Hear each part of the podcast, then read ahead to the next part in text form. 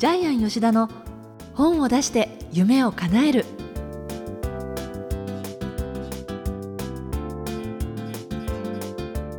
小林まどかです。ジャイアン吉田の本を出して夢を叶える。ジャイアン今回もよろしくお願いいたします。はい、よろしくお願いします。さてあの世の中はもうクリスマスムード一色ですけれども、はい、あのジャイアンは何かこの最近はパーティーとか集まりみたいなもの参加されましたか？はい、あのーこの前ですね、ジャイアンがプロデュースした、えー書籍の著者さんがですね、ええ。えー出版記念パーティーを日本中で開いてるんですけども、ええ。ーその一つでですね、葉山でパーティーを開きまして、はい。葉山の豪華別荘、えー4億円ぐらいするというふうにちょっとお聞きしましたけども。あ、その別荘はあのジャイアンの別荘ではいなくて。やジャイアンの別荘じゃないですよ。ジャイアンの別荘じゃないですよ。あのあるアパレルの会長さんが持ってるホテルで、ええ。ーー、もうあの葉山の高台から港が見える。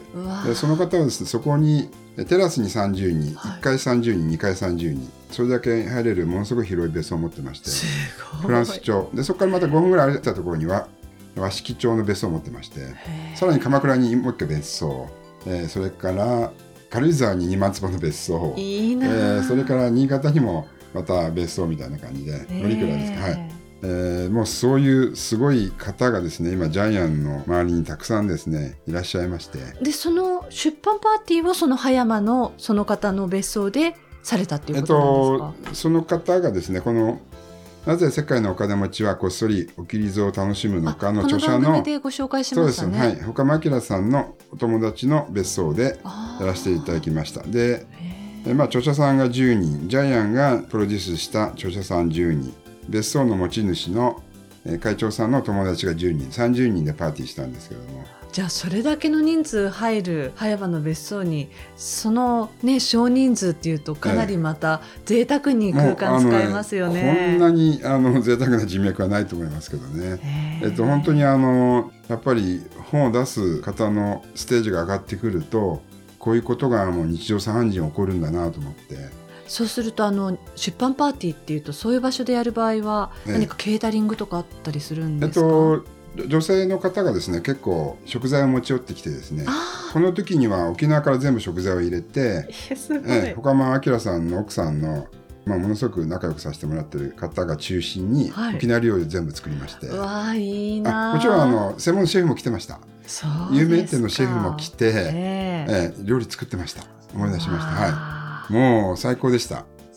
えこんなにねワクワクするのはないです。ジャイアンは妄想しながらもしもらうとしたらどっちの別荘をもらうかなって ずっと考えてたんですけど。本当単なる妄想ですねいやそれねいやいやいやどっかでもらえるんじゃないかなと思ってます。はい。ということで、えージャイアン吉田の本を出して夢を叶える。今回もよろしくお願いいたします、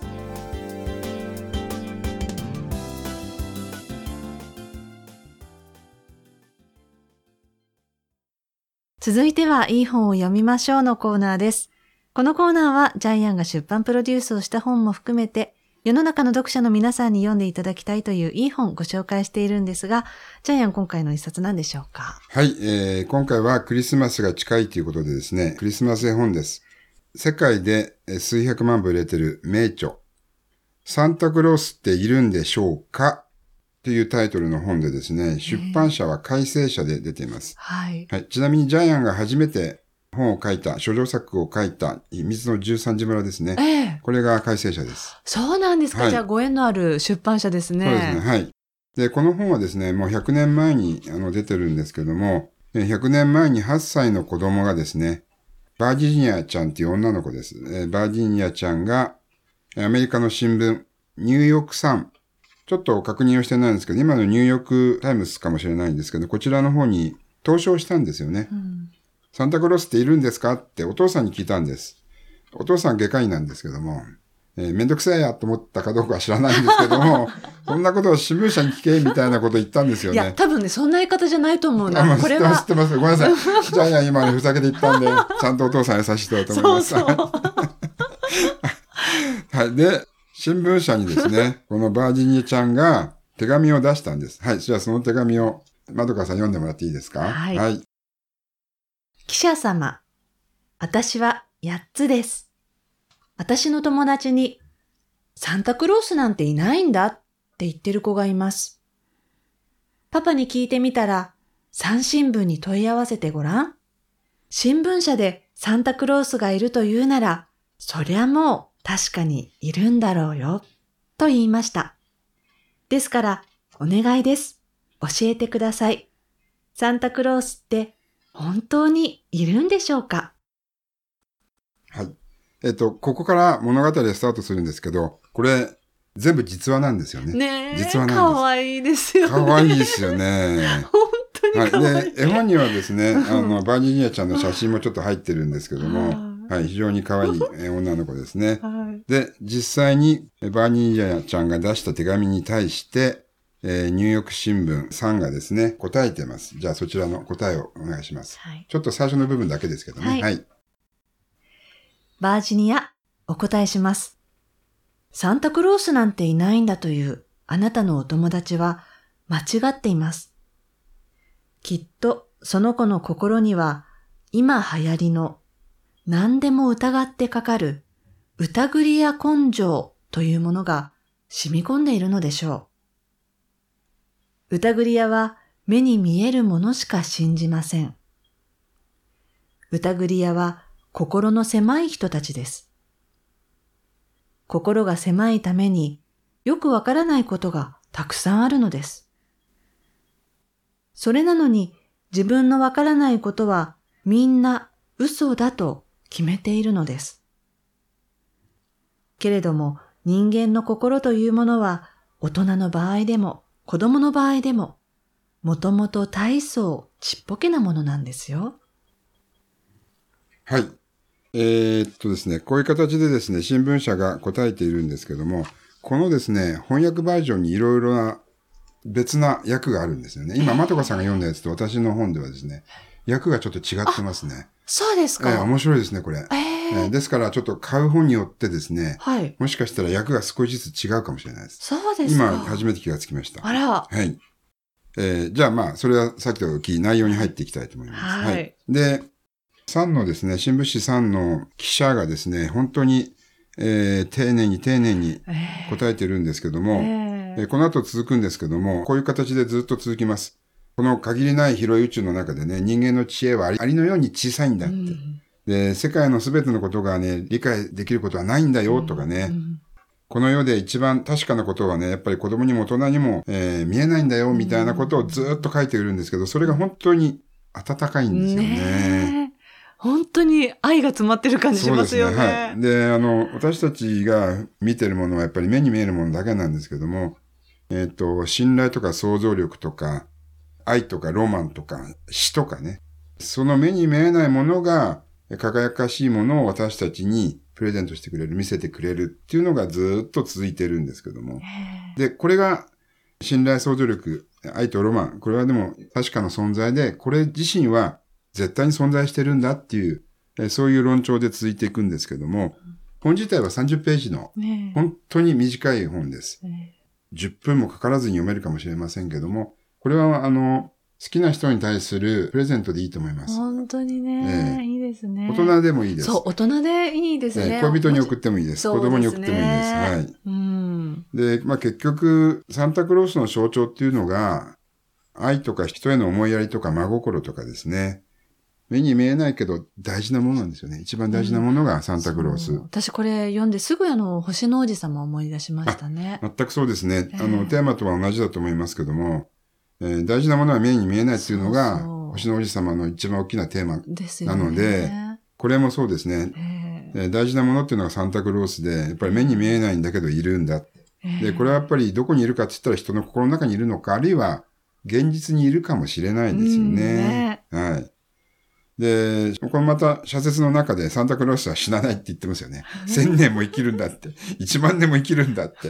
で、生きながら子供たちの心を喜ばせてくれるんだっていうのがですね、あの、そこまで書いてあるんですよね。はええいやーこれは本当名著だと思うんですけども、この先も100年も200年もこの本は残っていくんでしょうね。ね世界中でしかも売れてですね。はい。はい。で、まあ、それから、もうすでにですね、バーニー・ジニアちゃんは、あの、天命を全うして、本当にサンタクロースの国に行ってしまったんですけども、まず最初に1897年9月21日に投稿があってですね、それからですね、バーニージニアちゃんが亡くなったのがですね、1971年、えー81歳で亡くなったんですけども、結局バーニージニアちゃんはどういう人生を送ったかというと、えー学校の先生になったんですね。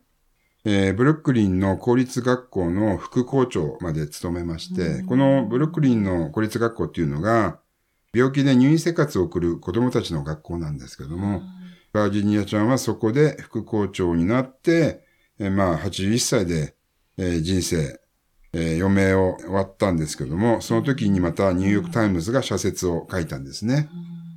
アメリカで最も有名な社説のきっかけとなった少女が亡くなるっていう一面の新聞が出たっていうことですね。うんでもそのバージニアちゃんが小さい時にこの三新聞社に問い合わせて、もしかしたらその記者の答えによっては、子供たちにそういう立場に教えていく先生になろうって、本当は思わなかったかもしれないし、えこのお返事の文章っていうのはものすごく彼女の人生にとっても大きなインパクトあったでしょうね。そうですよね。多分この社説を書いた記者も歴史にずっと残るわけですからね当。そうですよねね。だから私たち何がきっかけでね、その歴史に名前残すか分かんないですよね。はい、本当そうですね。ええじゃあこの本の眼目、ジャイアン何でしょうかはい、えっ、と、年を取ると大事なものが見えなくなる。やっぱそういうものですかね。私はそう思いますね。だんだん空想の世界、魔法の世界、おとぎの世界が信じられなくなってきて、やっぱり小さい時は目に見えてたと思うんですよね。はい。あの、いろんな世界と繋がってる、うんえー妖精とかお化けとか、それがだんだんだんだん年を取るに従ってですね、科学とか文明とか、うん。えー数字、うん。数字は違うか、えーそういう形の中でですね、見えなくなってくる。うん。でもなんかあの小さい時って本当にみんなそういう感性があって、え。でも案外一番身近な親にね、一言そんなものいないわよって言われると、子供って簡単に心を閉ざすみたいなんですよーね。だからその身近な大人の存在っていうのも、すごいその子供の想像力における大切な部分じゃないかなって思うんですよね。そうですよね。だからバージニアちゃんはやっぱり社説でこういうふうに言われて、多分サンタクロースが見える女の子で一生過ごしたような気がします。ねえだからおはい父さんも絶妙なコメントですよね、これね。ねえ聞いてごらんってで。ご覧ってね、まあ無責任かもしれないけどね。はい。ということで今回の一冊は、サンタクロースっているんでしょうかという本をご紹介しました。はい。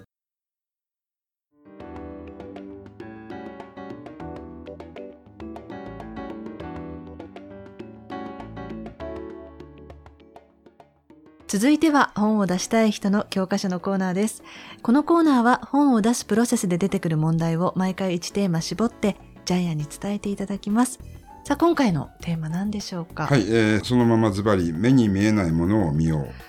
ああやっぱりあれですか？本を書く上でもそういう心っていうのは大そうですね。事ですか？結局、作家って想像力で本を書きますので、ないものをあると想像して、それを全く見たこともない読者がリアルにイメージを、像を結ばなくちゃいけないので、はい。作家こそ想像力がないと本は書けないですよね。ですよね。ええあの童話作家はよりそれが顕著に必要なものえっと、ですか。童話作家特に、まあ、生活童話は生活童話の中で日常生活の中で進んでいけばいいんですけどもえジャイアンが書いてるナンセンス童話とかは通常は絶対にありえない世界なんで、それをリアルに伝えてイメージを持たせて、うん真実だと思わせてその作品世界の中で子供たちを遊ばせるので、ええもうむちゃくちゃ難しいです。えはいでまあそれがまあナンセンス童話だったりファンタジーだったりするんですけども、はいは嘘の世界を本当だと信じ込ませるための、ええ。リアリティい。ええ想像力が必要なんで,、はい。はい、でちなみにですね私の下の娘はですね結構小学校5年生ぐらいまであの猫バスとかトトロを信じてましたね。山の中に行って猫バス来いとか叫んでましたし、はいはい。真っ黒クロスケなんて、う。うんちの田舎の家って、まあ、まだ当時はかやぶきの家とか残ってたんで、はいい、るんですよねあれね、ええやっぱりね黒いなんかはい。あれ虫かなんかなと思いますけどいるんですよね。でまあそうかそうかクリスマスの思い出って何かあります？まどかさん。クリスマスは、あのまさにサンタクロースっているんでしょうかのこの本から記憶をたどると私の家ってちょっと面白くてねえ天窓みたいなのが今にあったんですよ。へえ、なおしゃれ。天窓というかあのちょっと一見煙突のようなその今の上がちょうどベランダになってるんですけれど、えちょっとこうボコッとあの煙突のように盛り上がっていて、ええ。そこがガラスになっていて光がそこから入るっていうえ。ようんな作りにザイナーズマンションまあよく言えばそうなんですけれど、ね。そんなね新しい家じゃないんですけどでその時に私サンタってそこから来るって思ってたんですよ。でだけど学校では本当にサンタなんていないとか小学校の時そういう話になるじゃないですか。である時にいやまさに似たようなシチュエーションでねあの両親に話したんですよサンタさんってどうだろうって。そうしたら寝てて次の日起きたらええ枕元にプレゼントがあったんですよ。えでちょっとそのプレゼント忘れたんですけれど最近売ってるあのブーツの中にお菓子の詰め合わせありますえ。よね。はいはいはい。あれも枕元にあって、ええでも子供の私はもうそれもサンタさんが持ってきてくれたっていうもう強烈なイメージがあってもう嬉しくてしょうがなくてだけどその多分数年後え高学年になった頃には現実をえ。知ってすよね。でもう自分のリクエストをね、ええサンタさんにこれって母に言ったりして 欲しいバッグをこれが欲しいってサンタさんに言ってってだからその小さい時に来たっていうあの喜びがすごい残ってますね。あ残ってる方は幸せだと思いますね。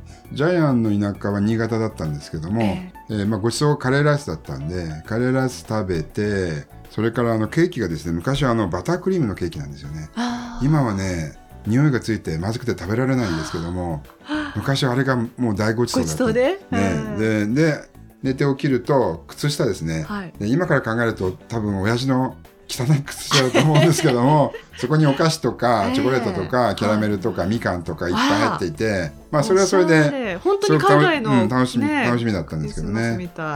結局でもクリスマスの一番の楽しみっていうのはね家族全員揃ってねい、うんごちそうを食べるとかね、うんあれがもしかしたら一番の贈り物なんじゃないかなとも思いますよですね。でも朝起きてねプレゼントがあったらなんで寝ちゃったんだろうっていうその自分にもすっごい悔やんで 起きてれば会えたのにっていうのも今考えればあの時の真剣な子供のねね心ってすごい大事だなってそういう思いますよね。体験して大人になるのってとっても大事ですよね。そうですよね。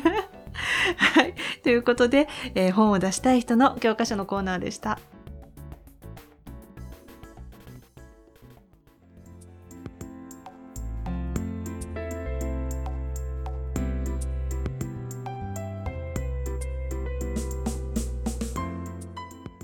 ジャイアン吉田の本を出して夢を叶えるいかがでしたでしょうか？この番組ではジャイアンへの質問もお待ちしています。出版に関する質問など何でも構いません。天才工場のホームページぜひご覧になってみてください。えそれではジャイアン今週もありがとうございましはい、え。ー皆さんもあの想像力の翼でいい本を書いてください。